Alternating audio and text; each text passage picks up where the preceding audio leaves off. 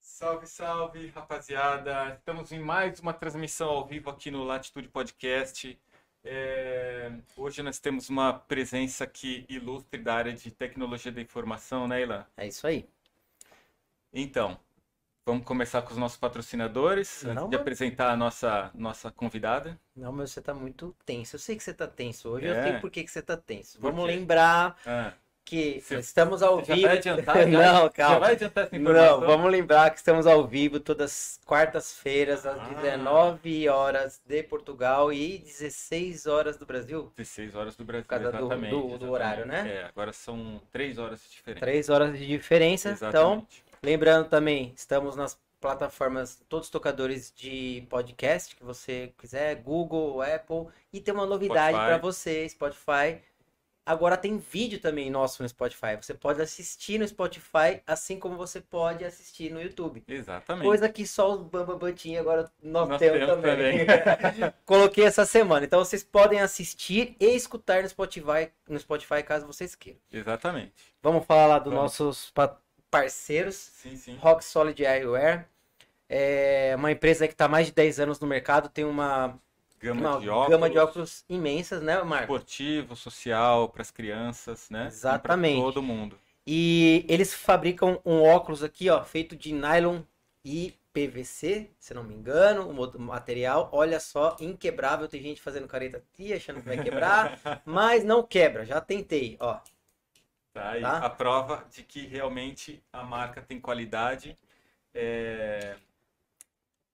Aliás, Ilan, é, a Rock Solid está para vir para Portugal, não é? Sim, muito em breve em Portugal aqui disponível para vocês, né? Exato. Mas para quem é nosso seguidor aí, nosso ah, ouvinte, Marco, tem um cupom, né? Qual que é o Sim, cupom? Tem um cupom de 25% de desconto. Basta colocar lá no site rocksolid.com.br. Ah, o cupom é Latitude25. É só entrar lá no site, colocar Latitude25 e fazer a compra do seu óculos. Aproveite agora que está perto do Natal e presenteie a família inteira. Exatamente. Ó, e quem comprar, quiser comprar aqui de Portugal também, eu posso trazer para vocês, tá? Só um detalhe, só me chama, manda um e-mail lá que eu trago para vocês ainda. que eu vou pro Brasil. Atomy.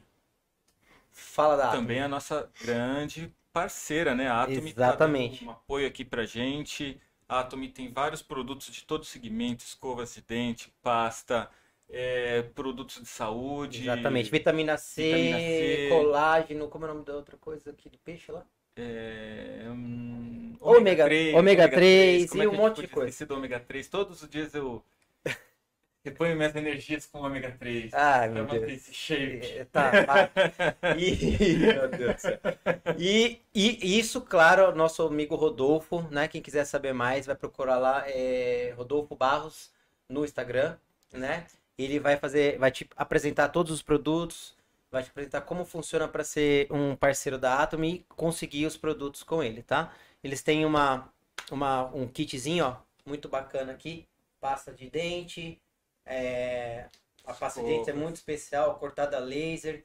Os filamentos dela são pulverizados a, a ouro. É toda cheia Coisa de fina, né? coisa fina, coisa fina, é com pH, fino pH. Sim, exatamente. E esse kit, a Atomy mandou Para nossa um convidada. propósito, né? Exatamente, é um presente para ela. Ah, ok. E eu vou deixar que você, por favor. Posso? Claro. Por favor, com licença.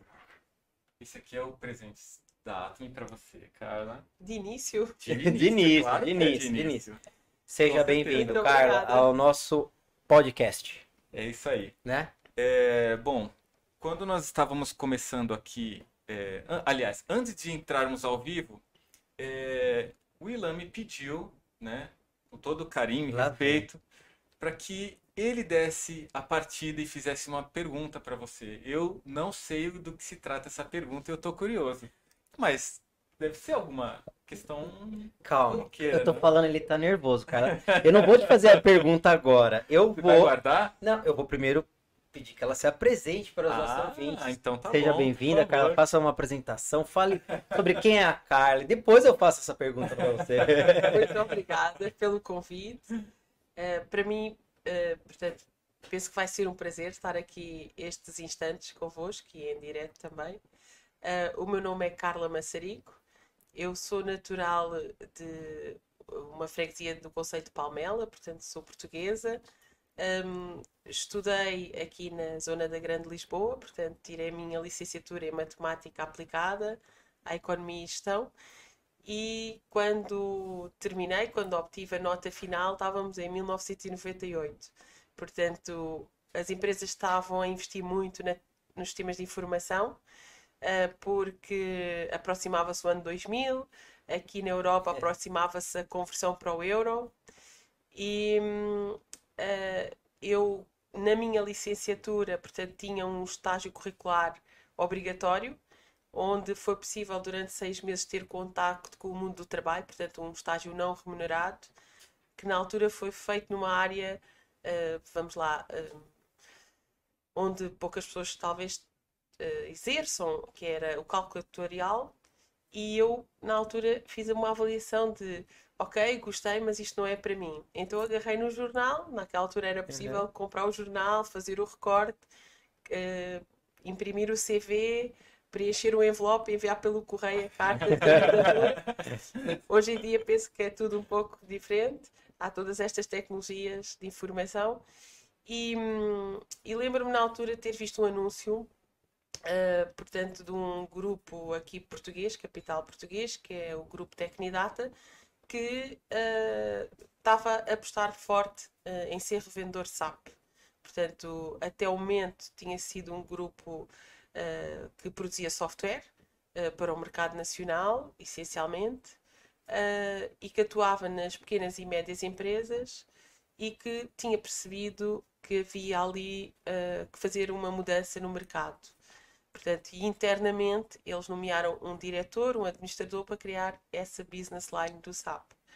Um, na altura eu entrei no mesmo dia, uh, portanto, é que eles formaram um grupo de 10 e logo passado um, quatro meses eles uh, formaram uma turma nova com 30 pessoas. Pergunta! É. Isso em qual ano, Carla? 1998. 98. Sim. Foi mais ou menos a entrada, a chegada do SAP aqui a, a Portugal? É assim, existia SAP e Ibéria, ou seja, era Portugal com Espanha. Uhum. Um, penso que por, por, eh, volta desse ano a SAP começou a, a distinguir SAP Espanha de SAP Portugal. Portanto, nesse ano exatamente se calhar passar Portugal não existia.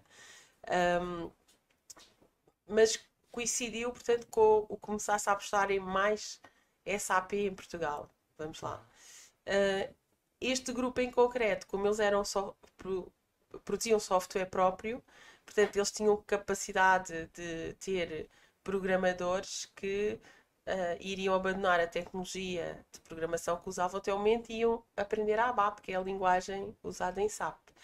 Uh, e, portanto, eles eram pessoas mais velhas do que nós, recém-licenciados, e podiam nos acompanhar. Nós, como recém-licenciados, tínhamos o desafio de aprender todas as áreas funcionais e de pronto, também irmos evoluindo no contato com o cliente, etc., que eles sabiam fazer melhor do que nós. Por causa Pronto. da experiência de mercado é, Por causa da experiência que eles já tinham, não é? Pronto. Então, esse foi um desafio muito interessante porque logo desde o início uh, nos habituaram a trabalhar muita equipa, uh, porque os problemas de um eram os problemas do outro, o problema tinha que ser partilhado internamente. Uh, estamos a falar do final dos anos 90, portanto não havia sequer quase ninguém que soubesse fazer melhor do que nós, porque eram poucos no mercado. Então se surgiu um problema grave, nós tínhamos de partilhar internamente. E se surgiu um problema menos grave, tínhamos de partilhar na mesma, porque era para evitar que o outro colega passasse pelo mesmo. E naquela altura não tinha fonte de pesquisa, né? Não Você tinha não Google, não. no Google, não tinha nada, né? Bom, então esse desafio foi muito interessante pelo espírito de equipa, pela partilha dos problemas e também pela aproximação que foi feita com os colegas mais velhos que vinham do outro software e que estavam a ser convertidos em consultores SAP. Pronto. Uh, também penso que a experiência de começar no mundo das pequenas e médias empresas se torna muito interessante, porque quando chegamos a uma pequena e média empresa, o cliente fica assim. Então, você não sabe de recursos humanos e da área financeira e da logística, tinha quase que saber tudo, não é? E essa não é a, a característica do consultor SAP? Porque a característica do consultor SAP é a especialização. Então, se o consultor SAP começa a estudar compras, ele deve ser especializado no seu módulo de Materials Management. Se o consultor SAP começa a estudar vendas, ele começa a criar a sua especialização em Sales and Distribution. Então, enfrentar uma empresa que espera que o consultor saiba de tudo um pouco, uh, penso que aumenta o desafio. Entretanto, uh, as implementações começaram a surgir, portanto, o objetivo número um desta empresa era realizar implementações de raiz e hum, eu consegui fazer duas antes de ocorrer aquele uh, fenómeno mundial do setembro de 2001, é? com, a com, a queda das Torres Gêmeas e com todo esse facto, uh, o mundo teve aqui um momento, penso que marcante, e que depois não conseguimos dissociar esse momento também das viragens da economia. Então, de 2001 para 2002, o grupo começou a mudar um pouco em termos de posicionamento, uh, factos internos, externos, etc. E quando chegámos ao verão de 2002, portanto, tínhamos uma equipa sólida de consultores um, e, uh, por outro lado, uh, ocorreu uma mudança aqui de, de paradigma, porque tinha-se adquirido uma empresa no mercado português, um, portanto, 2022 até 2020 figurou sempre com o nome ROF. Então, uh, quer dizer, eu não nasci ROF, mas o meu coração chama-se ROF.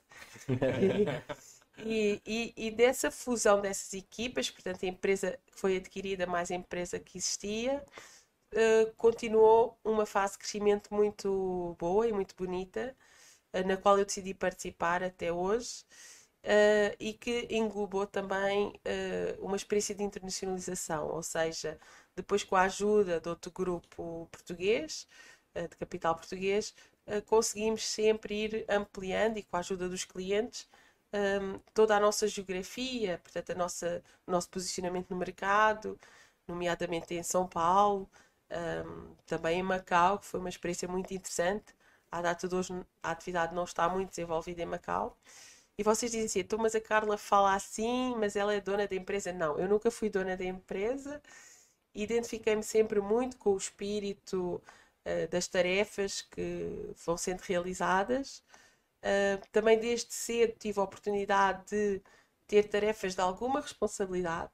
Portanto, e agora, passado 24 anos, porque o ano 2022 está quase a terminar, eu já posso dizer, passados 24 anos, uh, efetivamente tenho uma oportunidade que me foi dada mais recentemente de desempenhar o papel de Consulting Director, portanto, como diretora de uma área de delivery, de uma área de supply chain, uh, tenho a oportunidade de coordenar eh, mais de 150 pessoas e, e continuar próxima daquilo que é o desenvolvimento do software, porque o mesmo processo que eu aprendi há 24 anos também já evoluiu um pouquinho, já tem mais uhum. tecnologia ou tecnologia diferente associada, uh, mas eu não me afastei da, portanto, da tecnologia e, e tenho o desafio de poder uh, ajudar também a integrar outras pessoas.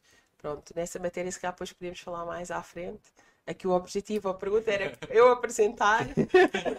eu só falei da parte não, profissional. Espera aí, deixa eu. Dá um, dá um papel, por favor. Que eu preciso anotar aqui para fazer a pergunta. Não, eu assim. É... Então, quem lançou o desafio eu. Não estava à espera de outra pessoa. O jogo virou. Estava à espera de outra pessoa. É... Nossa, é uma, uma história bem, bem longa, né? É. 24 anos? 24 anos de. de Baixar um pouquinho né? o fone. Aqui, ah, é. deixa eu ajudar. Isso. Aí. Ficou bom? Ok, pronto. Ah, vai lá. Bom, é uma longa história, é, mas assim, é,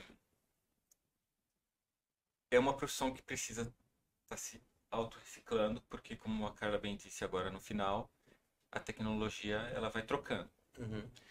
E penso que na época, quando a Carla começou, em, dois, em 1998? 1998. Era o século passado. Era SAP R, R2? R3, ou seja, Já era R3? sim, é porque aqui em Portugal eh, penso que só terá ocorrido a implementação de uma ou duas empresas com R2, portanto eu já não já, já não vi nenhum ecrã R2, eu aprendi SAP em R3. Sim. Me senti velho, porque eu, eu já vi o R2. O, o R2 seria a linguagem que era dentro do SAP, era isso? É mais a, SAP é- a- a geração, ou é a seja, geração. a versão. A versão. Sim. É tipo o Windows 98, né? Isso, exatamente. Ó, Quem viu aquela telinha verde, a bandeirinha, não vê mais, né? ai. É isso, é isso aí. E, e pronto, e aí do, do R2, que na época foi R3 para cá, é, teve que se- você teve que se adaptar a muitas mudanças que ocorreu. Como é que foi isso? Como que você é, geriu essas mudanças? Como foi aprender com toda essa esse Assim, pessoal que você está a ver eh, sua filha em casa a jogar com um videogame? Pronto, é eu mesmo. A gente apaixona-se por aquilo e depois. Você quer- joga videogame? Não, não, não, não. Ué, por que não? Tem gosto por, por Não. computador? Estou a brincar com o Marco, a dizer que ele provavelmente é que tem a filha em casa que joga. Não, é assim, hum, aprendendo o processo e aprendendo uma vez e com boa profundidade, porque, vamos lá ver, hoje se o Marco quiser discutir comigo, se calhar, ah, várias áreas do SAP, eu consigo acompanhá-lo. Mas previamente, lá atrás, no início, eu primeiro concentrei-me só numa área.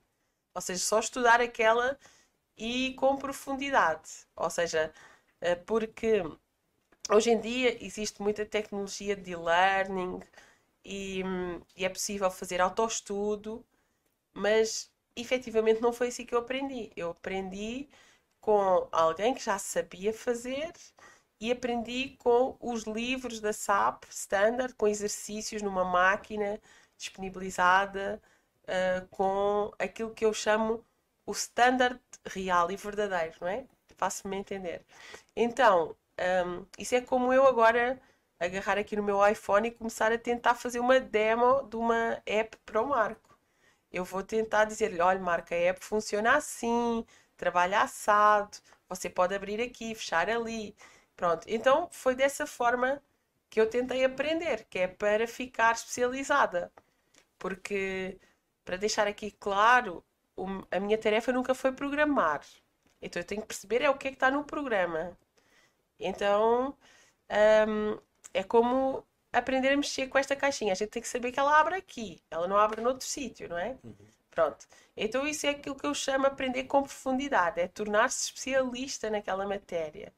Pronto. Então depois de ser especialista naquela matéria, ficam umas bases boas para poder discutir. Olha, desta matéria eu sou especialista, não há ninguém no mundo melhor do que eu.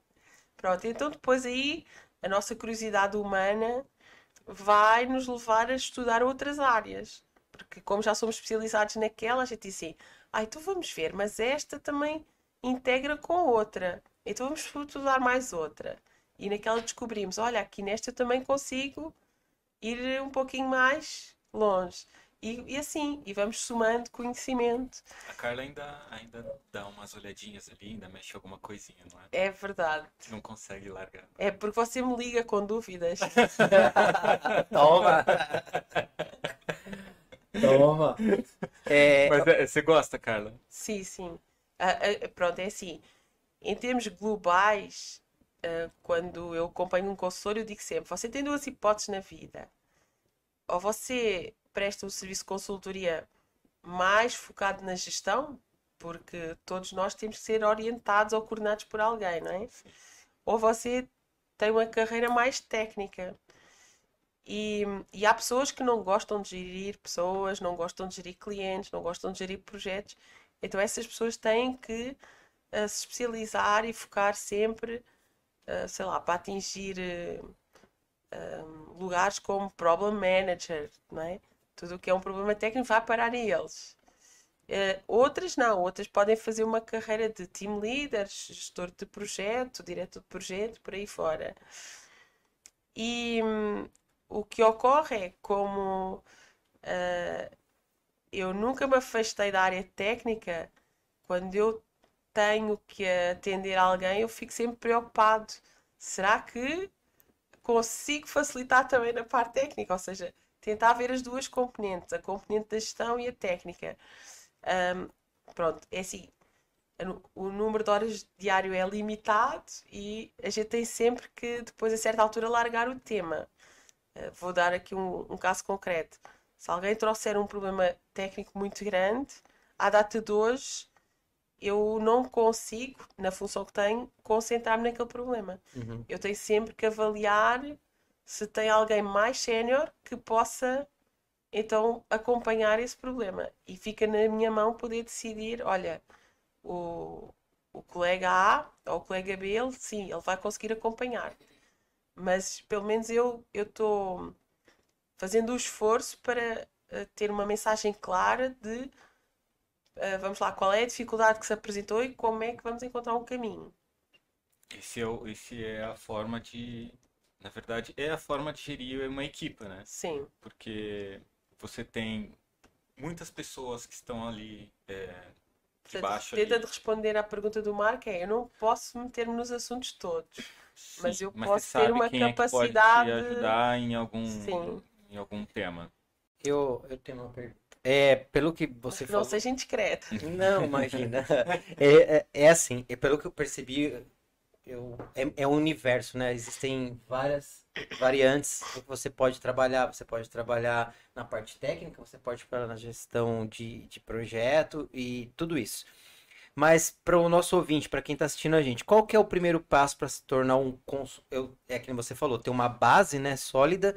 O primeiro passo para quem quer se tornar um consultor SAP e, e como ele deve seguir nesse caminho para depois ele se especializar naquilo que ele tem mais dom. Se é lidar com pessoas, se é resolver problemas, se é na parte técnica. Qual que é o caminho que você aconselha? É assim, hoje uh, nós, portanto, sempre criamos um grupo novo, porque em termos de equipa precisamos sempre de gerar conhecimento novo, não é? Ou porque uh, o próprio sistema foi lançando áreas que têm que ser estudadas, ou ou por fazer aumentar a, a equipa, nós valorizamos sempre pessoas que tenham uma licenciatura de base. Portanto, eu, eu não venho de informática, mas tenho a licenciatura de matemática, portanto, uma engenharia. Um, é, e depois também, hoje em dia, é muito importante a fluência do inglês.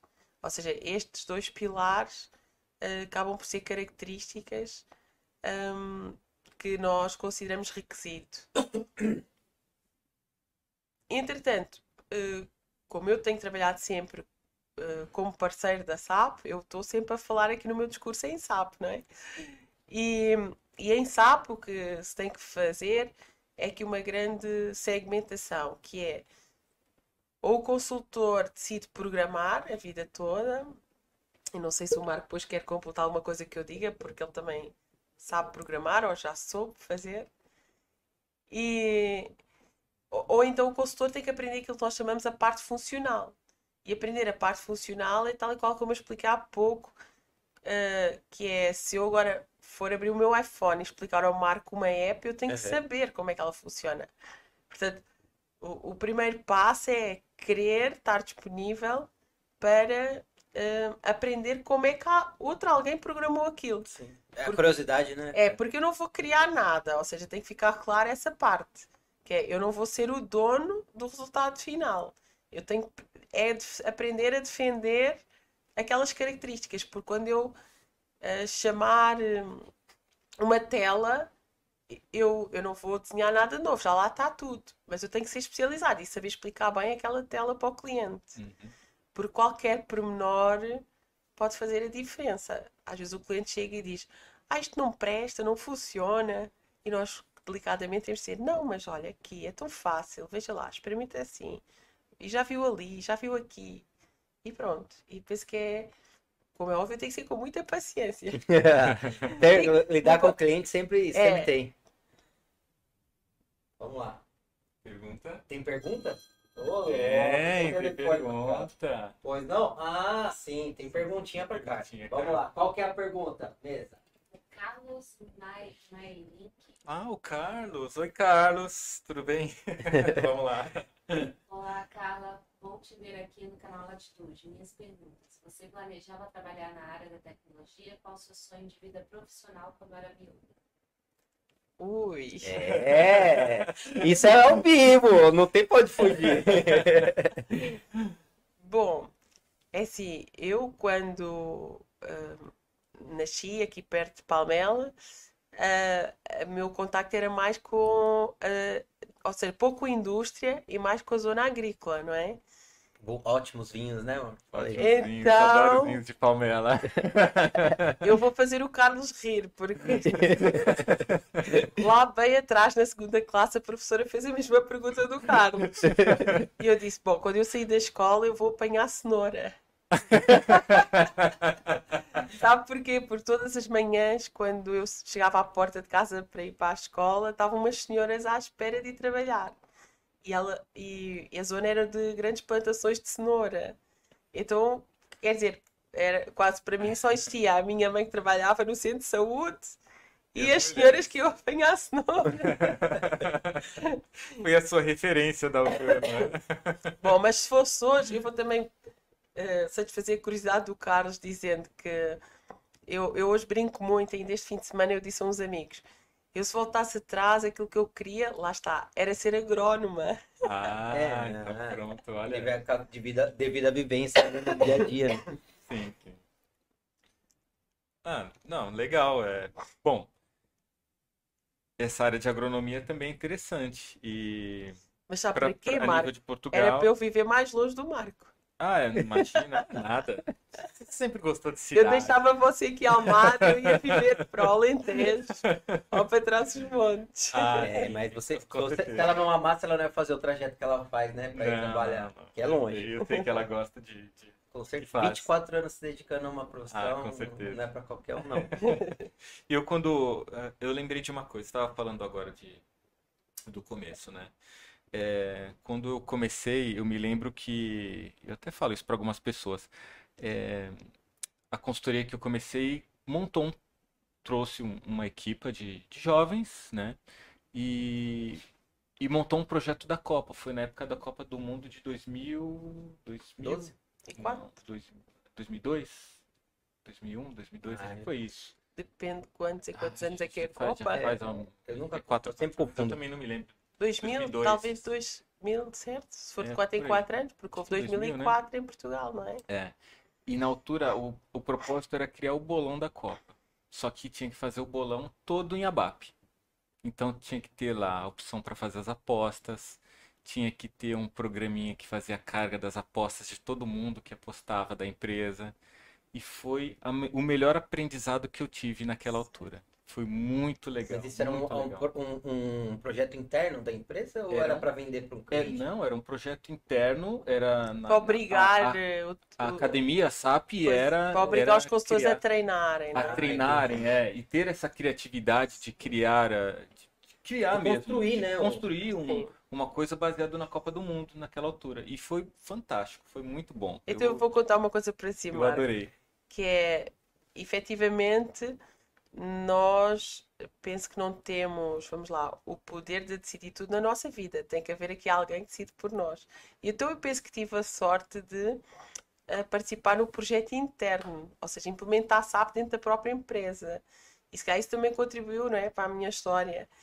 E, e, e, portanto, eu não tive esse seu desafio da, do bolão, da- Bolão, é, do Copa- bolão, Como é que chama aquele? É, mas como é você já imaginou já aposta. imaginou há 20 anos atrás a responsabilidade de pôr a sua própria empresa dentro de SAP a funcionar? É porque se não funciona, está tá lascado, não é? É, sim, com certeza. Então esse foi um, um desafio interessante. Não foi o meu primeiro projeto, foi o segundo, mas foi muito importante, acho eu, na minha carreira. E depois, eh, muito curioso, porque ehm, há sempre momentos difíceis do projeto e num momento de task force, eh, quem é que veio ajudar? Um dos nossos administradores. Ou seja, ele esteve sentado ao nosso lado a, a programar e a fazer as coisas. Pronto. Isto são particularidades muito interessantes que, hum, que fazem com que eu ainda me sinta ligada, ainda me sinta bem na empresa hoje. Sabe? Nunca acaba o desafio, né? Pelo que eu percebo. É. Sempre tem um, um novo desafio. É, esse também acho que é o, o detalhe de trabalhar em sistemas de informação. Não há dois dias iguais, não é? Mas trabalhar com administrador também aumenta a pressão, não é? Aumenta, pois. Mas agora, agora eu tenho uma dúvida. Quando você está junto, muito próxima de algum projeto, você sente que as pessoas ficam um pouco, pouco mais recuadas? Ah, porque a Carla tá e porque a Carla tá envolvida? Você acha que Num primeiro momento pode acontecer isso, mas hum, logo elas vão perceber que existe duas Carlas. Existe a hipótese de falar com a Carla Consulting Director, tem algumas eh, responsabilidades e, e funções que não pode delegar, que só pode ser ela que pode resolver, e depois existe eh, aquela Carla consultora que tenta. hum, tenta acompanhar os problemas concretos do projeto. Sim. Não sei se. Isso é, é- é uma característica de todo bom líder. Parabéns. Porque ele tem, ele tem que se colocar no lugar Sim. do quem tá, de quem tá sendo ali comandado, né? Direcionado por ele e também fazer a parte que é a parte difícil de. Ô, você tá fazendo coisa errada. Sim. Tem que puxar a orelha. Tem que puxar a orelha, Puxar a isso rola. É. Todo líder ele tem que tem essa obrigação de puxar a orelha, de, de delegar, né? Eu, eu queria pedir um, um, assim, acho que nem sei se todo mundo conhece o, o SAP. Se você pudesse explicar um pouco sobre o que é o SAP de uma forma resumida, assim, para para quem está nos assistindo, porque a gente fala, ah, o SAP SAP aquilo, entendeu? Eu acho legal. Então, é assim, eh, efetivamente, hum, eu valorizo o facto de vocês terem preocupado com esta, eh, vamos lá, promoção ou, ou divulgação aqui também através da minha pessoa, porque permite nós falarmos de SAP e o SAP efetivamente, eh, passando aqui um bocadinho a publicidade, porque ninguém nos vai pagar por nós falarmos sobre isto, é um software alemão que, eh, portanto, nos anos 70 terá nascido e começou por ser válido ou valorizado pelas grandes empresas. Pensa aí numa grande empresa do Brasil, ela certamente apostou em SAP. Hum, e aqui na Europa a mesma coisa. E depois, eh, nos anos 90, portanto, esta máquina, que é o Martin desta empresa alemã, eh, conseguiu que este software ficasse, eh, portanto, acessível para pequenas e médias empresas. E agora pense na empresa mais pequenina aqui de Portugal e ela pode ter SAP. Pronto.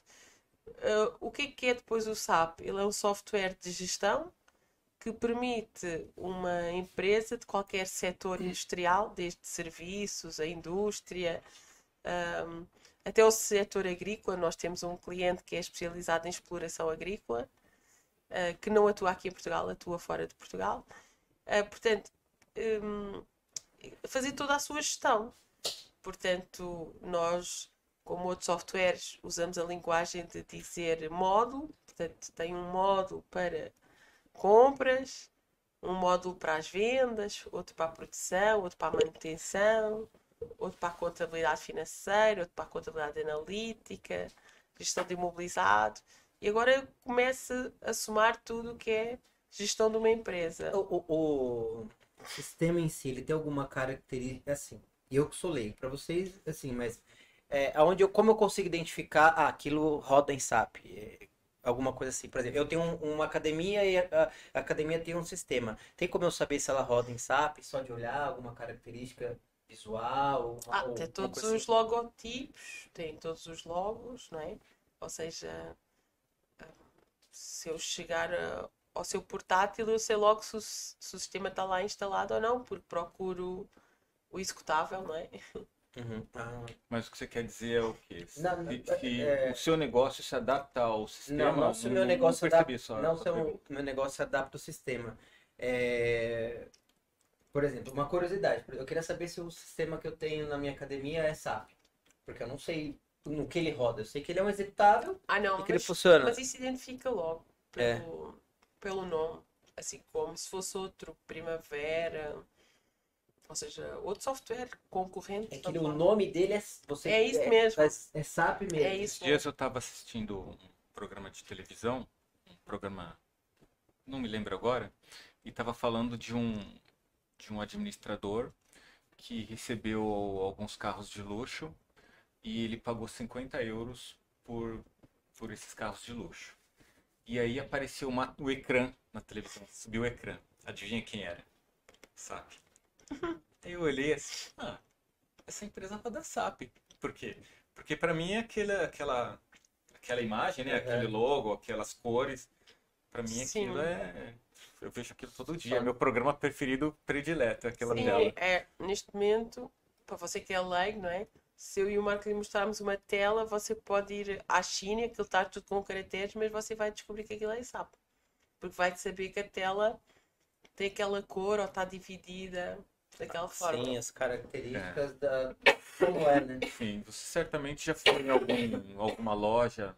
Tem muitas lojas assim. Fala uma, uma, shopping. uma- é, uma loja de shopping que, que, que eu que- Aqui. ai, alguma loja do shopping que tenha. Você pode encontrar. Talvez. Eu não posso falar marca aqui. Tá, depois você me fala, não tem problema. Mas tem, tem muitas. Tem de bastante, telefonia, né? de telefone, de, de é, telecomunicações. Eu- Pode, pode. Pode, pode, pode. A cara tá um pouquinho doente, ela. vai Ah, ter Eu acho que ela engasgou com a amendoim. eu acho. É, é a- qualquer empresa de telecomunicação você vai encontrar, Aham. entendeu? Ah, Então, é, é, é, é muito, é muito aplicável, né? Quase tudo tem esse sistema de grande porte, né? Sim, sim. Quase todas as empresas de, sim, grandes de telecom, de é, emissoras de televisão. Ô, Marco, deixa eu te fazer uma pergunta. maioria. Qual que é o, o concorrente direto da SAP? Por exemplo, Apple, Microsoft. Qual que é da, da, da, da SAP? Ah, eu penso que a Oracle. A Oracle. É. A Oracle, a Oracle é, é, é mais velha que a- SAP, né? A Oracle. é, eu não sei qual é a idade, qual o tempo que tem a Oracle. Mas a SAP é bem antiga. Deve ter. Porque agora você falou, me fez lembrar da época que eu fiz o curso de processamento de dados.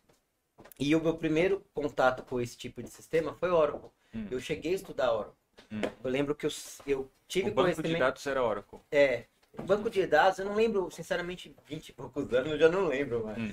O que que eu estudei da Oracle, mas o nome Oracle pra mim não me soa. Não é. Não, Não, é, é um nome mais antigo na minha cabeça. é. Me, me, me remete à época que eu estudei processamento de dados. Eu lembro que eu estudei alguma coisa de Oracle na época que eu estudei. Uhum. Eu lembro que o SAP é uma coisa mais moderna pra mim, uma coisa que, tipo, depois de 10 ou 15 anos, eu escutei falar sobre o SAP e tudo mais, entendeu? Uhum. Então, eu, eu creio, quem sabe a Carla saiba, Oracle é mais velha que a SAP? Provavelmente. É mais velho? Eu também assim, acho. Eu não tenho a certeza absoluta. Peraí, Mas como sabe, vamos descobrir. vai ao Google. Google. É, mas é assim, SAP sempre precisava de uma base de dados até 2011 para ser instalado. Ele era instalado sempre em Oracle ou SQL, outra base de dados. E agora desde Hum. 2011 a SAP conseguiu Entendeu? ser dona da base de dados. É Foi o que eu verdade, falei. É verdade. Eu é. estudei Oracle, que era, era base de dados. Exato, pronto. O que é que acontece? Essas grandes casas também desenvolveram softwares para serem concorrentes do SAP. E a própria Microsoft tentou, não é? Sim. E pronto, mas SAP realmente é um mundo e é um sucesso. Sim, é, é, é, o que eu tava falando pra ele. A pergunta que eu fiz pra ele enquanto você tava ali fora era exatamente qual que era o maior concorrente. Aí ele falou, eu acho que é a Oracle. Aí eu falei, ah, eu já estudei Oracle há muito tempo atrás. Sim, mas existe J- JD Edwards, existe tanta coisa. Pois tem muitas JT soluções. Edwards, né? É, sim, Sim. tem muitas soluções. Tem mas eu muita acho que o mais próximo deve ser um. Se calhar é Oracle Hum. mesmo. Talvez, não sei. Eu não sei, não, não faço ideia. Tínhamos que ir a fazer uma análise de, das implementações que nós perdemos e descobrir qual a opção que tomaram. Sim. E deixa eu falar uma curiosidade. É, agora nessa nova função que você tá, é, você teve que se desenvolver agora recentemente ou foi uma coisa que você foi aprimorando esse lance de esse, esse lance, perdão, não, esse, essa forma de gerenciar pessoas e situações Ah, é, essa pergunta é muito curiosa. boa, vamos. Vamos ver se eu entendi bem. Então é assim. Primeiro, como é que surgiu o convite? Ahm, surgiu o convite por uma necessidade interna, não é? De substituir outro colega que estava a fazer um projeto internacional e, portanto, ele não podia mais continuar com aquela função. E, e aí, primeiro, se calhar eu entendi assim: ah, eu vou só fazer as férias dele. E depois, quando ele regressar, a seguir ao verão, eu vou, já vou descansar. E o problema é que não houve mais descanso até hoje. Ou seja, hum, e depois, quando, eh, por exemplo, eu, eu, portanto, durante muitos anos, deixa ver, hum, fui, fui consultora normal, não é? Portanto, eu só podia fazer aquilo que a minha chefe mandava, não é? Portanto, se ela dizia, Carla, segunda-feira tens que ir para o Porto, eu ia. Segunda-feira tens que ir para Coimbra, então era para Coimbra que eu ia. E, e eu muitas vezes perguntava assim: ah, como é que é possível? Ah, ah, porque eu tinha uma coordenadora, por isso é que eu estou a falar no feminino, é? E eu pensava assim: muito, como é que é possível, hum, tipo, atender a tanta informação ou conciliar tanta combinação de, de alocações, de nome de pessoas? E depois é muito engraçado porque estamos a falar que eu recebi 57 pessoas e hoje são 157. E, e como é que o nosso cérebro, a nossa forma de gerir, eh, pronto, é algo que se treina e se adqu- adquire. Portanto, eu tive que fazer uma adaptação, sim, Uhum. e, e tenho que estar sempre a renovar a forma como faço as coisas e, e a tentar hum, descobrir também como é que há a melhor maneira de fazer outras. Hum, mas até mesmo, por exemplo, um detalhe que é o processo de recrutamento. Não pode haver um elemento novo na minha equipa sem essa decisão passar por mim. Ah, quer dizer, pode haver uma sugestão, por exemplo, de quem agora manda em mim, não é? Superiormente alguém vir e dizer, olha, Carla, esta pessoa podia ir para a tua equipa, mas no dia a dia vamos assumir que a regra é quem decide sou eu. Uhum. E é muito interessante, porque se eu agora tivesse que fazer aqui entrevista a vocês os dois, eu no final da entrevista ia conseguir dizer, olha, com este indivíduo eu vou querer fazer isto e com este outro eu vou querer fazer aquilo. Porque a minha experiência eh, já permite que eu consiga identificar características da pessoa e, e determinar, olha, esta pessoa, por exemplo, tem mais perfil para se especializar na área de produção. Ou então esta pessoa não pode estar à frente do cliente, tem que estar numa linha de manutenção, Uhum. não é? Acho que estou a conseguir explicar bem. Sim, sim, Sim. claro. E, E- e e- isso é um desafio, ou seja, E, e- é- mas isso foi uma, uma, uma- eu, eu não tive que estudar academicamente, não é? Sim, Tive é sim. que estar muito atenta ao dia a Ter dia contato com pessoas, com e, olhar também o, sim, conforme as minhas responsabilidades foram mudando, portanto, ir analisando como é que eu podia fazer melhor. Se calhar a primeira entrevista se calhar correu mal, mas quando eu cheguei à entrevista do Marco já correu bem. Já estava bem. Inclusive, quer dizer, eu foi uma, uma Agora cena, é a hora uma que cena, engra- contar uma cena, lá. uma cena engraçada, porque a Carla, quando me entrevistou, ela disse que ela se referiu a mim na terceira pessoa. É uma coisa muito comum aqui em Portugal. E ela falando assim: Ah, mas nós vamos trabalhar com o Marco, porque quando a gente, o Marco vai poder ajudar a gente, vai trazer é, o conhecimento que ele adquiriu ao longo do- da sua experiência. Eu fiquei pensando, mas quem será que é esse Marco? Porque naquele momento eu jamais pensei que era eu. Jamais. Porque aqui é muito comum as pessoas falar na terceira pessoa. Uhum. E eu. Imagina. E aí quando que você Eu nunca deu tive conta contato, que é que... eu nunca tive contato com uma, com uma pessoa assim, portuguesa, com, Uhum. né, com, com essas diferenças de linguagem. E o- o primeiro impacto já começou. Eu quase dei uma guerra, uma gafe, assim. Mas quem que é esse Marco? Eu quase perguntei, mas falei, não. A melhor forma de aprender é ficar Vai quieto. ficar de paisagem.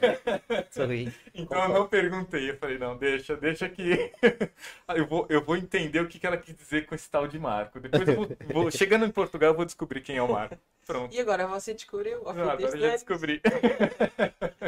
Sou eu. Como que é trabalhar com o Marco? Ela não trabalha diretamente comigo. Vou causar agora. Para de fazer Acho que, foi, acho que foi fácil até há pouco e vai ser mais difícil de hoje em diante. Olha, cara, eu vou falar pra você. Eu, eu sei que você tá falando, porque até essa mudança de, proje- de projeto recentemente, ele era um amor. Agora ele tá. Com mau feitio. Tá, tá. Mal perdido, todo dia tá de pico, de Ah. estressado. Que mentira. É verdade. e- e Mas a você- culpa é da Carla, porque ela me Pois colocou é. num projeto mais estressante que tinha Pois. e pronto, tá indo bem. Esse meu marido aí, ó, tem- tô, tô, tô sofrendo em casa com ele. Eu, eu imagino, eu imagino. Não, mas eu já acompanho. Às vezes a gente se encontra na casa dele e aí eu levo o meu, meu computador pra lá e fico trabalhando. E aí eu acompanho ele trabalhando as discussões ali e, e alguma reunião, alguma coisa assim. E eu vejo o quanto pode ser estressante as demandas que tem e tentar entender o que o cliente quer, como Sim, se encaixa. Só eu e o Marco conseguimos levar isto sempre com este sorriso. Tem, tem um bom, um bom astral, não é? É. Mas é, é assim, para quem, para algum jovem que está começando, está estudando a área de informática, é, eu acho que SAP é muito promissor, é, é uma, uma solução e é um trabalho que está sempre reciclando, como a Carla disse. Como ela começou lá no, R2, no R3, eu já fui um pouquinho antes, mas hoje o SAP já tem a versão S4HANA, o banco de dados em nuvem, é, já não é mais aquela tela, aquela, aquele back-end, aquela coisa mais rústica, é tudo web, né? Então, ou seja, mesmo os jovens que estão começando hoje, eles vão passar por uma série de mudanças, um- a, a solução passa por transformações e, e isso requer aprendizados. Então, ao longo da vida, as Mas é muito Vai sempre ter que aprender. você referir isso, porque a geração atual, é que têm menos 20 anos do que eu e que o Marco, tem um outro desafio, que é, você repare bem como é que eu expliquei no início do, do tema, que é, na nossa geração procurava sempre a especialização. Ou seja, quando o Marco aprendeu, você estudou, estudou aquela matéria até saber tudo ao mais ínfimo pormenor. Aquilo que eu temo é que hoje a geração, como é uma geração que teve acesso à tecnologia muito mais cedo do que eu e que o Marco, hum, assuma que pode estar sempre a mudar. E eu temo que essa geração não procura especialização. Uh, portanto, isto é, vamos lá, uma Entendi. sensação que eu tenho, não é? E, e eu, assim, aqui no ar eu queria deixar como que um conselho, que é para eles, uh, quando analisam uma coisa, não assumirem logo que sabem tudo. Porque uh, efetivamente é bom nós hoje sabermos um processo, amanhã aprendermos outro. Mas uh, não esquecer que nas gerações anteriores a especialização vinha por causa do grau de profundidade. De uma determinada, De uma área, que determinada área. que você escolhe, ó, essa é a Sim. minha área e, e vou É um bocadinho como nós temos gerações e gerações de médicos, não é? E Uhum. quando eles estudam pneumologia, eles ficam licenciados em pneumologia. E é raro mudarem para reumatologia, por exemplo. E na informática, o que eu noto hoje em dia é que pode chegar a- a- à minha equipa um recém-licenciado e ele diz assim: Ah, já estou aqui há três meses a fazer pneumologia, se calhar vou ali para a reumatologia. E abandona completamente aquela carreira e vai para a outra. E nós ficamos assim: então, mas ainda não aprendeu totalmente. Passaram só três Uhum. meses. Mas isso, mas isso acontece assim de você tem algumas queixas de pessoas que ah, Não, eu é que estou a começa- das pessoas. Não, mas é, mas assim, é, as pessoas é, antes antes de você identificar isso, Você Ah, eu- consegue eu acho ver que consigo as pessoas não se sentem à vontade. Vou te dar um exemplo. A pessoa que faz uma, uma formação ABAP, por exemplo. Sim. Ela começa ali, passa um, dois, três meses, vai pro cliente, aí sofre um pouquinho. Aí fala, ai, Carla, então, eu não queria isso, dá pra trocar? Ou consigo fazer outra Não, formação? É mais outro género. Talvez seja esta a resposta que você procura, Marco. Que é, como você sabe, hoje em dia há, há muito mercado, não é? No sistema de informação. Então eu hoje posso começar em SAP e amanhã vou fazer eh, Primavera, PHC, JD Edwards e, e, e o que eu vejo nos jovens é que eles abandonam muito rápido o que eles tinham investido. é? Eles, eles é que tiveram a investir neles próprios, eles tiveram a investir três ou seis ou nove meses ou um ano naquela matéria e o que eu vejo é que eles abandonam. Para ser ainda mais concreta, nós durante o ano 2020 nós não contratámos ninguém. Veio o Covid e o Covid era surpresa para todo mundo, não é? E pessoas que nós já contratámos em 2021 só têm agora quê? Dois anos de experiência. Elas se Uhum. calhar já foram embora, foram à procura de outra coisa e eu não sei o que é que é essa outra coisa, Sim. É? É. Porque parece que falta Mas- um pouquinho da base. De, de, de, de- de calma, de paci- paciência, de você desenvolver o seu trabalho naquilo que você se propôs a fazer. E, e de poder ter a oportunidade de, se calhar, fazer um pouco aquilo que eu e o Marco fizemos, que é dentro da própria empresa evoluir, não é? Uhum, Sim, sim. sim, sim, exatamente. É, é, precisa levar, leva muito tempo para você evoluir, para você aprender e para consolidar no mercado. calhar é- não é aí é, que eu queria não é uma chegar, coisa muito simples, né? De, Sim. De- não é uma coisa que você pode ficar, de- deveria ficar migrando. Eu acho que primeiro tem que ter uma base de conhecimento para poder arriscar. Uma pergunta? Sim, tem pergunta? Ô, ô, ô, peraí, telefone. Alô? Qual a pergunta? Ó, a pessoa me mandou no WhatsApp aqui que ela pediu pra perguntar, que ela sabe que eu tô. Tá fazendo uma pergunta externa? Ô, louco. Pode esse, ir. esse método aí eu não Pode. conhecia, não. Qual que é a pergunta? A Bruna Esperanti. Meu marido tem 20 anos de TI, muitas oportunidades aqui, mas não fala inglês fluente. Isso barra. Quer que eu responda? É, por favor, mas. Sim, é assim. eh, na minha opinião, barra um pouco, porque eh, sempre é preciso ter a perspectiva de que nós hoje podemos começar neste projeto e não ser barreira, mas daqui a seis meses ou um ano vamos mudar, porque o desafio desta profissão é que não estamos sempre a fazer a mesma coisa. Ou seja, existem alguns contratos que são grandes. hum, por exemplo, ainda há pouco tempo eu falei aqui com o Marco, que está aqui connosco, sobre uma tarefa que demorou se calhar dois anos, mas sempre tem um términos, porque o negócio muda, o cliente muda a versão, entra um projeto novo, paralelo, qualquer coisa. Investidores internacionais. que- Então, ah, se, se, te- se temos que estar abertos à mudança, ah, quer dizer, se não for a barreira no primeiro momento, vai ser num segundo ou no terceiro momento. Por isso é melhor Entendi. enfrentar a fera. Também posso dizer é outra coisa positiva, que é eh, temos pessoas que começaram e não tinham essa fluência do inglês, mas fizeram investimento e conseguiram ahm, ficar fluentes, treinando, treinando, com, sim. com aulas. Ou então, se não souber falar inglês, Pedir- pode aprender francês. Ah, não é, boa! Carla? Pois é. Eu quero agradecer Mas não pode Carla. ser comigo, Marco. Não, mas ah, eu quero agradecer aqui ao vivo, porque a Carla está me dando a oportunidade de aprender francês. Uhum. Foi um plano de. Um, plano, Objetivo. um objetivo. E eu já consegui sair do zero e já consigo. Dizer um chantier. Enchanté. É, mas é, é, é, É, é, aprender línguas é, não, tem, não tem saída, é importante. Sim. Ainda mais, é, é, só para eu entender, eles já estão aqui, né? É, a- vocês estando aqui, a- a- ainda é, é ainda a probabilidade de ter contratos com outros países de fora que não falam português é muito grande. Então é É importantíssimo, isso. né, cara? É Porque é todo, toda a Europa, no mínimo. É isso. E aí, Marco? Carla, continua. é, lá no Brasil é muito comum as pessoas é, não falar inglês, como aqui em Portugal. Uhum. Aqui, se você vai ao McDonald's, é, pessoa que trabalha no McDonald's fala inglês. Você vai ao mercado, é a mesma coisa. É normal. Já no Brasil, isso não é assim.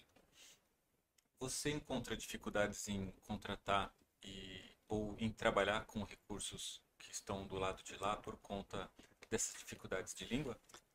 Uh, sim, quer dizer, existe sempre forma de depois irmos fazendo combinações que deem certo, não é? Hum.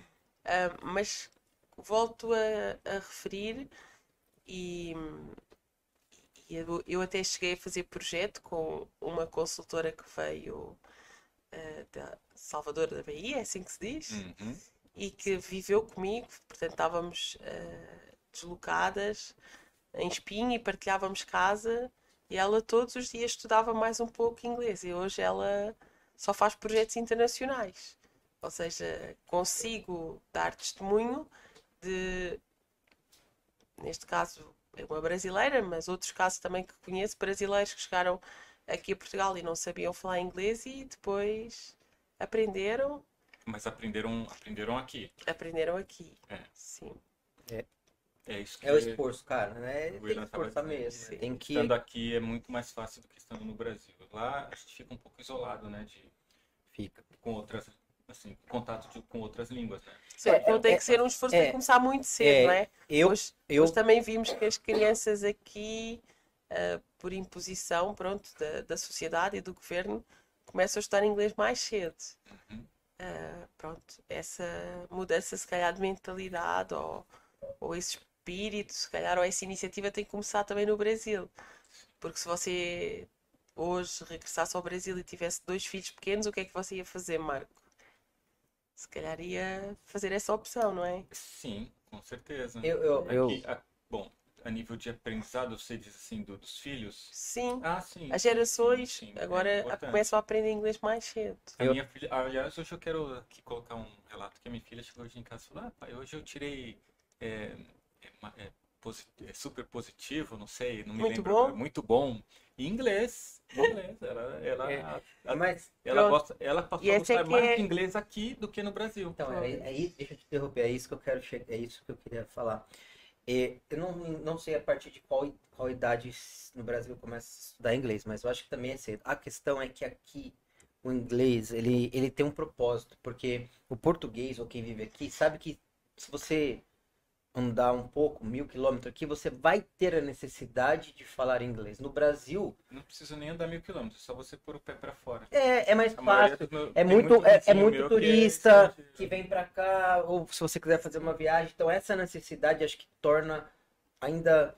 Eh, favorece o Basta aprendizado. você perder-se no Porto. Eu perdi uma semana passada no Porto e fui pedir ajuda. E saíram dois jovens franceses a falar para mim. Eu disse, ai meu Deus. É verdade. Então, eu acho que isso influencia, sabia? Na, na- no aprendizado Sim. no Brasil e aqui, né? Sim. Você vai ao Algarve, por exemplo, Sim. Muito inglês. já não se fala mais português no Algarve. É. Bom, mas enfim. É, é, Carla, é, outra coisa. É, você que está muito dentro do, do- do- muito mais na gestão e no cenário SAP. é, hoje a gente está vendo esses- essas questões é, de ecológicas, essa, aquecimento global, esse, todas esse, essas questões. É, você vê a, a SAP hoje e todas as soluções que estão sendo implantadas assim. É, você acha que é, já, se, já se foca muito nessa parte de aquecimento global, as soluções da SAP, é, as empresas que estão implementando, você acha que, que se- já se foca um pouco nisso? Bom, nunca tinha sequer pensado nessa questão, Marco.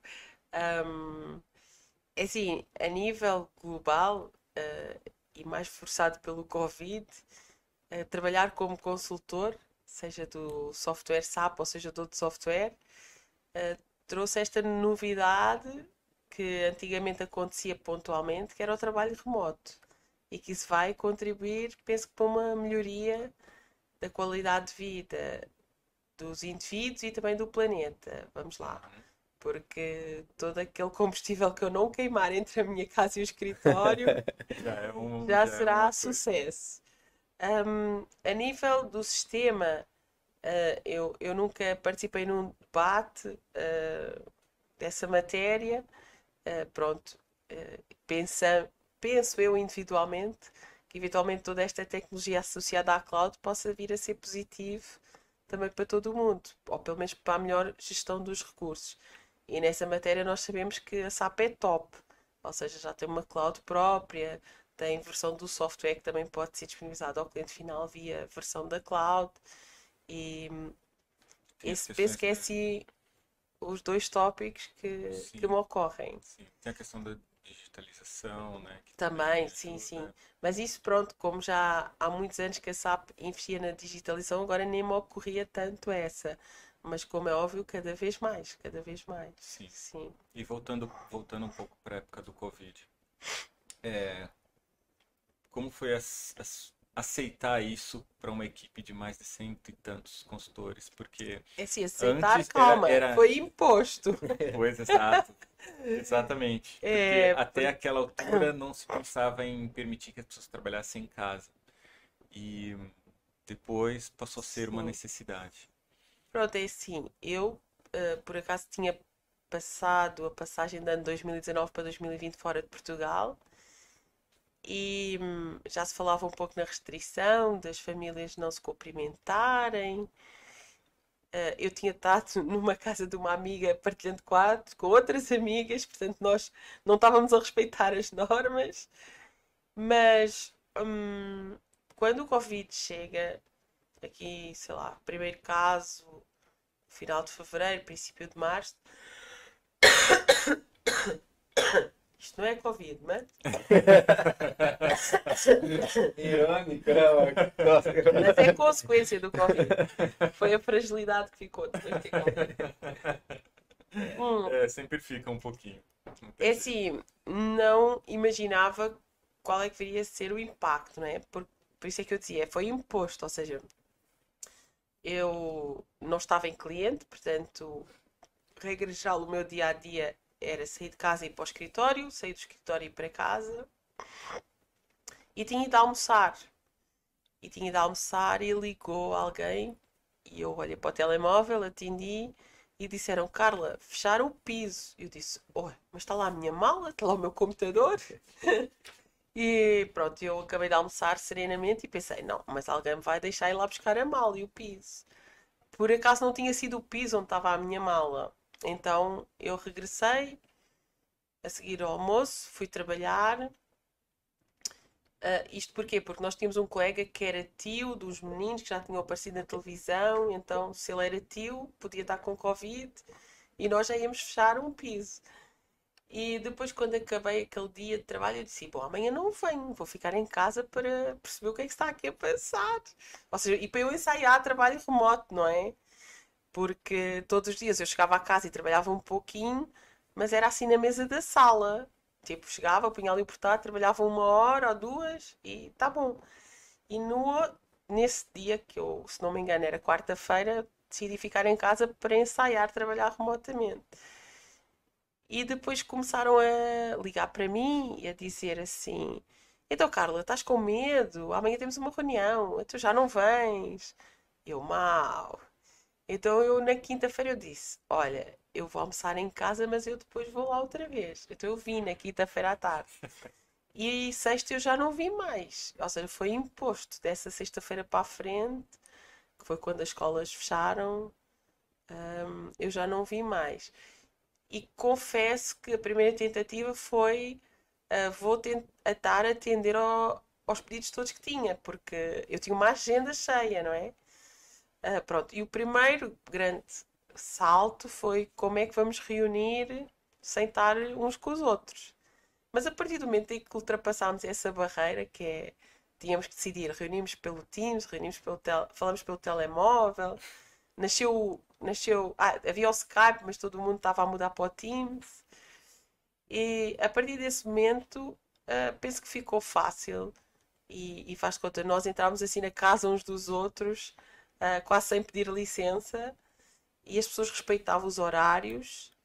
E posso lhe dizer que foi um sucesso absoluto, porque numa equipa tão grande, 150 pessoas, apenas tivemos um colega que não se adaptou mesmo e até optou por uh, rescindir contrato. Portanto, ele deve ter sofrido com a questão da pandemia e de, do isolamento, pronto, uh, no, seu, no seu modo de ser, e ele até deixou, portanto, o SAP. E, e, e dentro do leque de clientes que a equipa estava a atender, foi o único consultor sobre o qual ocorreu uma reclamação de não entregar o que era esperado.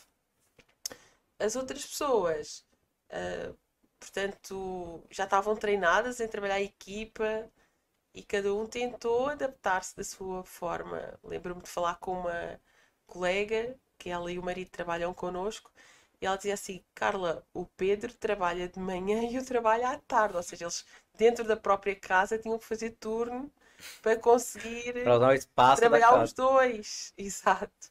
Então um começava muito cedo e depois o outro pegava a seguir ao almoço e ia até mais tarde. Uh, pronto, e todo mundo acabou por uh, procurar uma forma de ultrapassar aquilo que era um problema, não é? Você conseguiu fazer assim, é, ter nas suas mãos toda aquela equipa, é, essa, ter as tarefas, assim, consegue saber. Porque é muito difícil você estar tá todos os dias com as pessoas e de uma hora para outra. E só tinha dois jeitos, não conseguir mais. Só tinha é, dois jeitos, que era ou eu desligava o meu cérebro e desligava-me das pessoas, abandonava-as, não é? Ou seja, era como se não quisesse mais saber delas, ou então eu tinha que me preocupar com elas. Pronto. E esse foi o caminho. Ou seja, através de uma lista, através do telemóvel, através do Teams. Um, ah, nós também temos uma coisa que ajuda muito, que é quando surge a necessidade de nos fecharmos em casa, nós estávamos em pleno processo de avaliação de desempenho. Então, nós, como temos uma ferramenta para fazer avaliação de desempenho, um, imagina, eu se calhar acordava e tinha o gráfico, não é? Do status sempre à minha frente.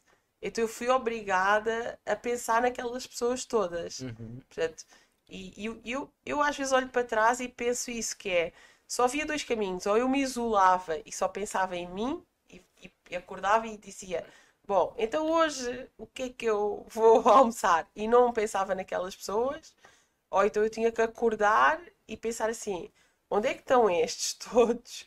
E pronto, e hoje preocupar-me com 10, amanhã com outros 10. E, e pronto, e, e, a equipe em Lisboa é muito grande, a do Porto é mais pequena, é mais interessante porque dá para fazer reuniões por Teams e a gente ainda consegue ver a cara de todos. Este ano já consegui fazer uma reunião no Porto também presencial e foi muito saudável. Em Lisboa não consigo por causa do número ser grande e depois logisticamente fica complicado. Uhum. Uh, mas é, é, ir um pouco atrás. É, às vezes nem que seja enviar um olá no chat para ver se vem outro ao lado de lá, do lado de lá, não é? Do género. Então, e vocês não se lembram de mim? Eu é que sou a chefe aqui. Não, é, eu pergunto porque assim, não é só uma uma questão de trabalho, né? De, de, cobrança de trabalho, ou uma pergunta, ou como está o cliente, essas coisas. Nesse é ponto, é o até pode é ser a experiência, porque né? o Marco estava a trabalhar sozinho. Sim, exatamente. é, é uma questão psicológica, porque nem todo mundo está adaptado a ficar em casa. Assim. Sim. Nem todo mundo estava preparado para receber. E eu não estava, eu posso falar na primeira pessoa. Pois, é, na verdade, tava. sinceramente, acho que ninguém estava preparado para o que aconteceu. E... Mas foi, foi, um bom teste. Foi um ótimo teste e, e apesar de, de toda a tristeza, de tudo que aconteceu, foram muitas coisas que tiraram um bom proveito da, da, da situação, Sim. né? Para empresas, para as pessoas. É. Inclusive, eu queria te perguntar, nesse período que você estava reclusa lá, trabalhando, se redescobrindo, você passou a valorizar mais o lazer, atividade física? É, como é que foi esse, esse, esse momento da sua vida e se você tem algum lazer? Então é assim, um, a coisa da qual eu tive mais saudades foi de conduzir. e eu fazia 50 mil quilómetros por ano nossa. atrás dos clientes e dos consultores e depois eu não podia conduzir, não é? Não se podia ir a lado nenhum. E, e depois é, aquilo que teve que mudar radicalmente é que já não sei dizer bem ao fim de quantos dias, mas eu obriguei-me a caminhar todos os dias depois do jantar. Portanto, eu em casa consegui cumprir com o horário de início e horário de fim, porque como não havia deslocação física para o escritório, era fácil para mim começar cedo e acabar, pronto, também na hora certa. E depois eu nunca fiz o corte com a família, portanto, jantava sempre com a minha mãe, etc. E quando terminava o jantar, uh, criei a obrigação de caminhar todos os dias para manter a sanidade mental. Era o objetivo número um, porque sem aquela caminhada eu achava que no dia a seguir iam levar-me assim para o hospício e quase.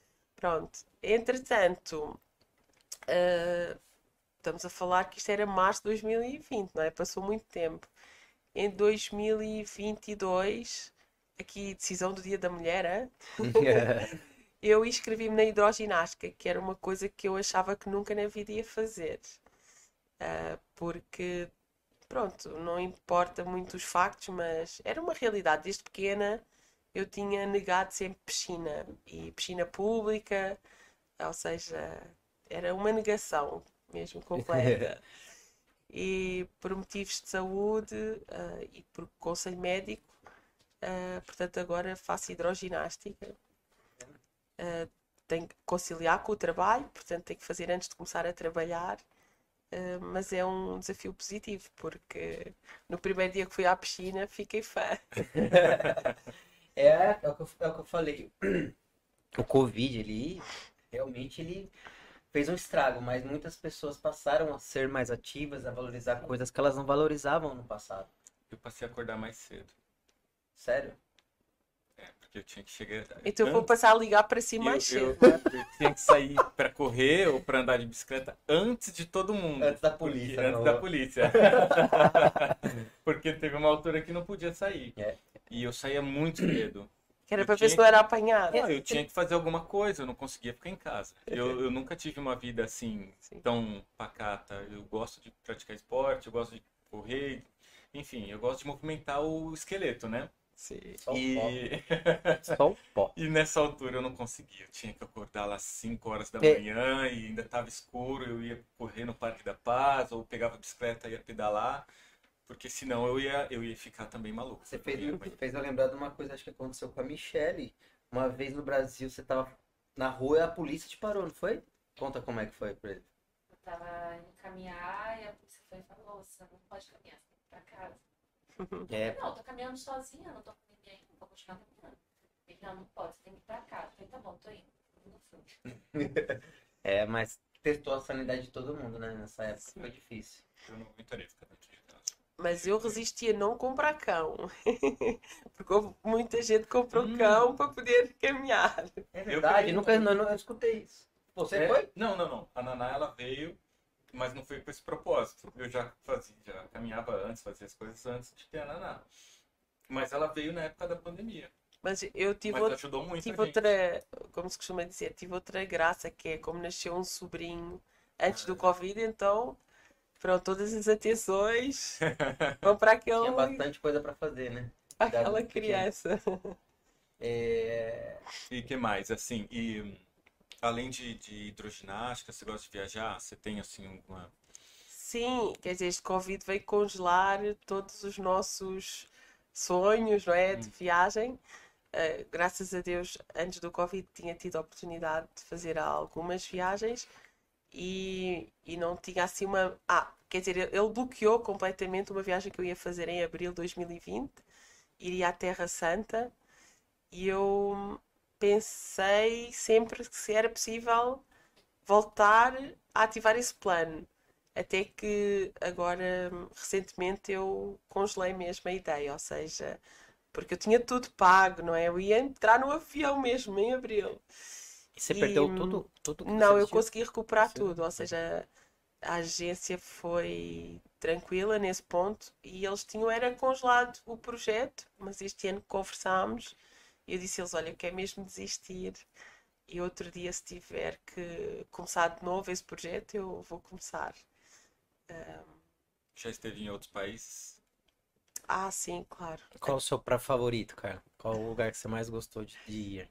É assim, há dois ou três onde eu tenho que voltar. Quer dizer, na verdade, eu acho Pode ser dois. Eu sei que quem viaja muito é difícil de escolher um só. Pois é.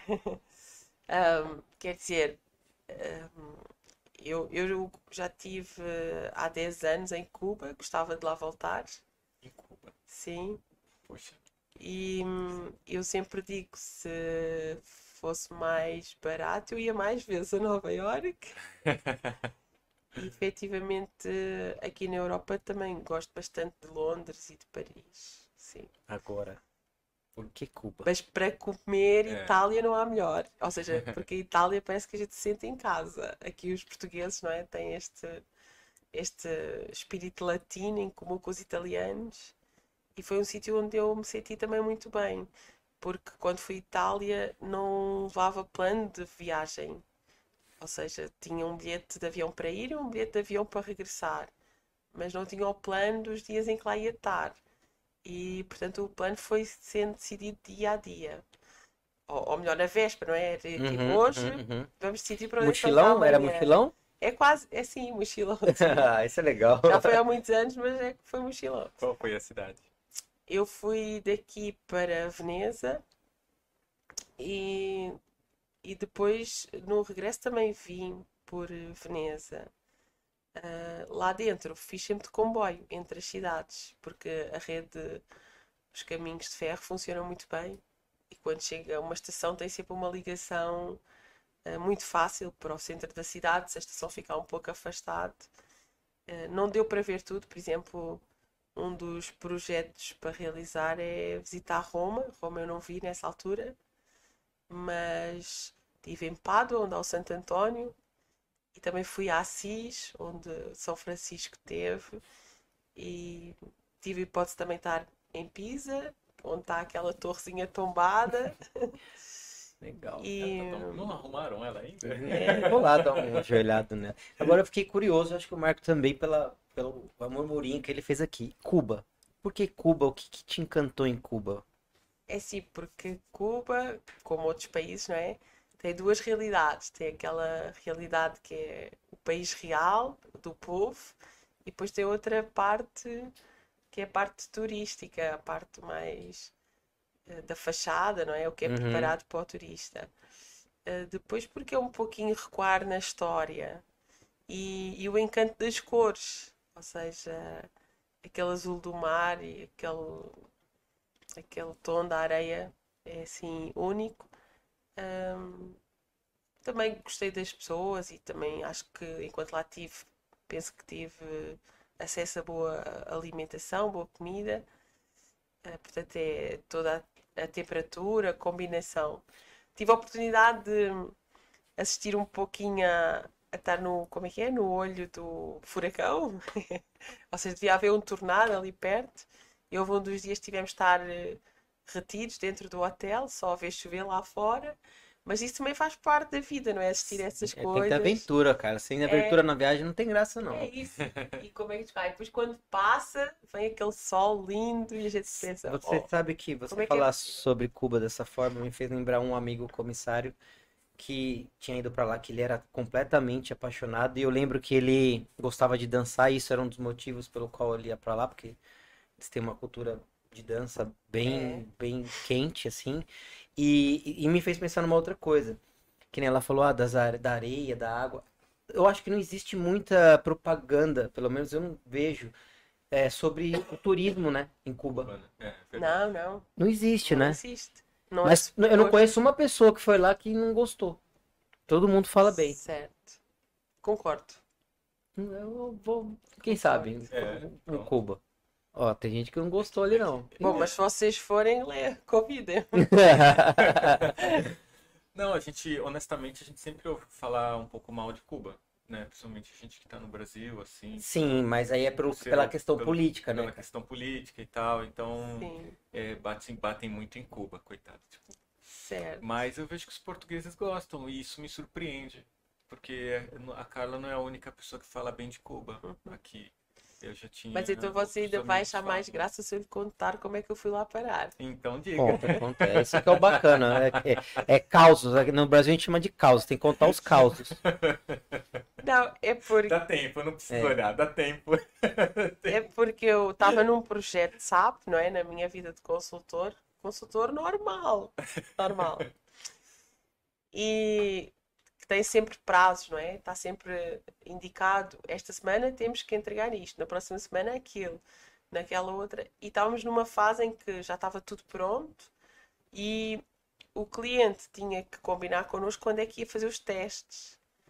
E era muito próximo, era dali a uma semana. E então eu tive que sair de Lisboa, ir até às instalações do cliente para ter uma reunião importante onde o cliente ia dizer: Carla, na próxima semana podemos fazer testes. E quando chegamos a esta fase, normalmente nós já estamos um pouco cansados, porque para ter tudo pronto quer dizer que a gente já teve uma luta grande com o cliente. E o cliente começou assim a tentar dizer: Carla, tenho uma coisa difícil para lhe dizer. E eu, ai. E depois acho que ele saiu da sala e voltou. E eu disse, oh, nesse intervalo, enquanto ele foi e veio, eu disse assim para a minha colega: Olha, sabes uma coisa? Se o cliente não quiser fazer teste para a semana, eu vou de férias. E ela ficou a olhar para mim.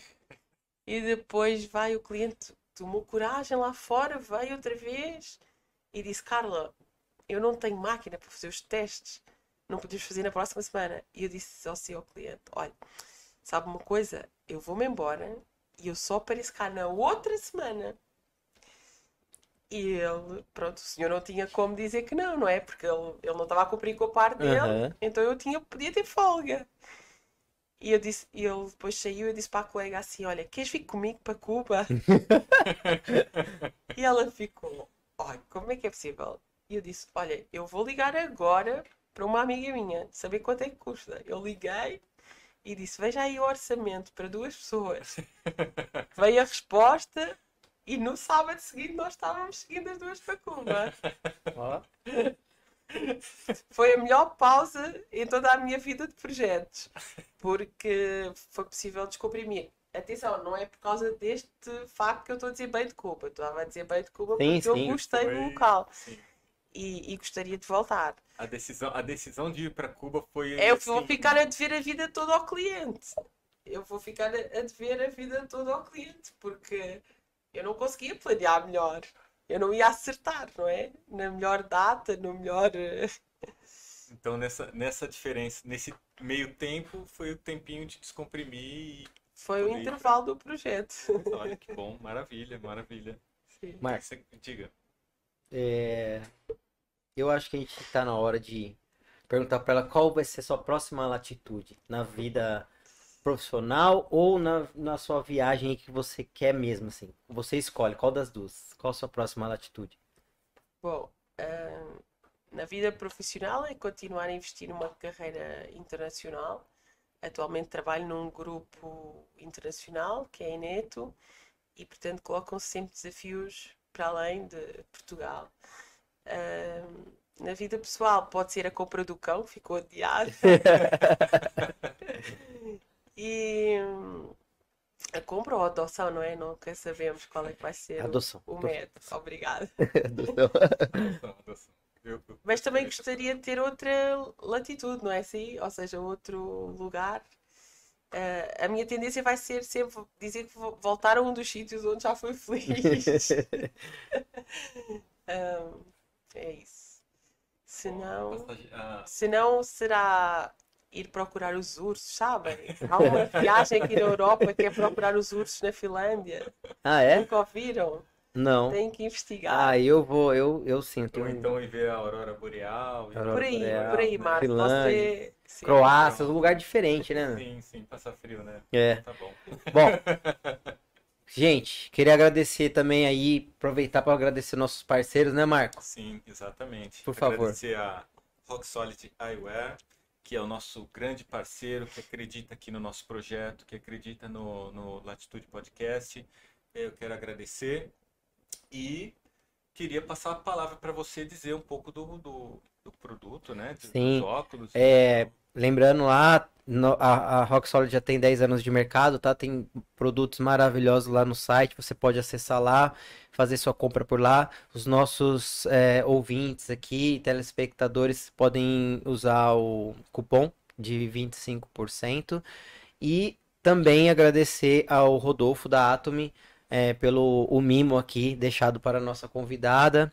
E quem também quiser mais informações, nós vamos deixar no- na descrição do, do vídeo no YouTube, né, Marco? Exatamente. Você lembra quem é o nosso próximo convidado? Ahn, quem é o nosso próximo convidado? Diogo. Ah, é? É. O que que ele vai falar? Sério? Diogo vai falar sobre um projeto social Sim. né, que ocorre lá no Cacilhas. E eu não vou contar tudo porque eu quero deixar aqui um segredo. É isso aí, tá? Todo mundo convidado pro próximo episódio. O horário vocês já E- e sabem. só corrigindo, vem o Diogo e vem a Patrícia. O Diogo e a Patrícia. É, eu queria agradecer a participação aí de vocês que mandaram pergunta. Isso enriquece ah, o nosso bate-papo aqui. É muito bom quando a gente tem perguntas no, no bate-papo, né, mano? Exatamente. E quero aproveitar aqui também para convidar é, é, outras pessoas que queiram vir na- no Latitude Podcast, que tem uma história legal assim como o da Carla, é, contar um pouco das suas experiências. E como eu já disse, o Latitude Podcast está aqui para dar voz às pessoas e falar sobre as suas profissões, falar das suas qualidades, é, falar esporte, cultura, lazer, é, Sobre a vida, né? sobre a vida, exatamente. E, Carla, queria te agradecer pela presença. É, foi muito gratificante escutar a sua história de, de vida e de profissão. Acho que uma coisa que você falou é muito importante. Hoje nós vivemos um mundo de imediatismo, onde as pessoas é, conseguem uma coisa muito rápido e também se desapegam muito rápido daquilo, né? E ver você construindo uma carreira é, construindo uma base, né? Você escolheu aquele determinado foco, focou, desenvolveu e depois manter a curiosidade por coisas novas e cada vez mais e é, construindo um prédio maior, uma vida melhor e, e isso que é bacana de, de trazer para as pessoas, né? Como é que uma pessoa tem sucesso na vida profissional, na, na carreira e no, no geral. Obrigado mais uma vez por se disponibilizar estar aqui com a gente, bater esse papo. Obrigado eu também pela oportunidade. E você, Marco? Carla, posso falar? Cara, dá um- Cuidado, hein? Dá, dá um Ó, aumento, manda, Tudo que manda um- você usar, tudo que você um falar aumento será... pra ela, um aumento pra mim, por favor. É brincadeira, tchau, pessoal.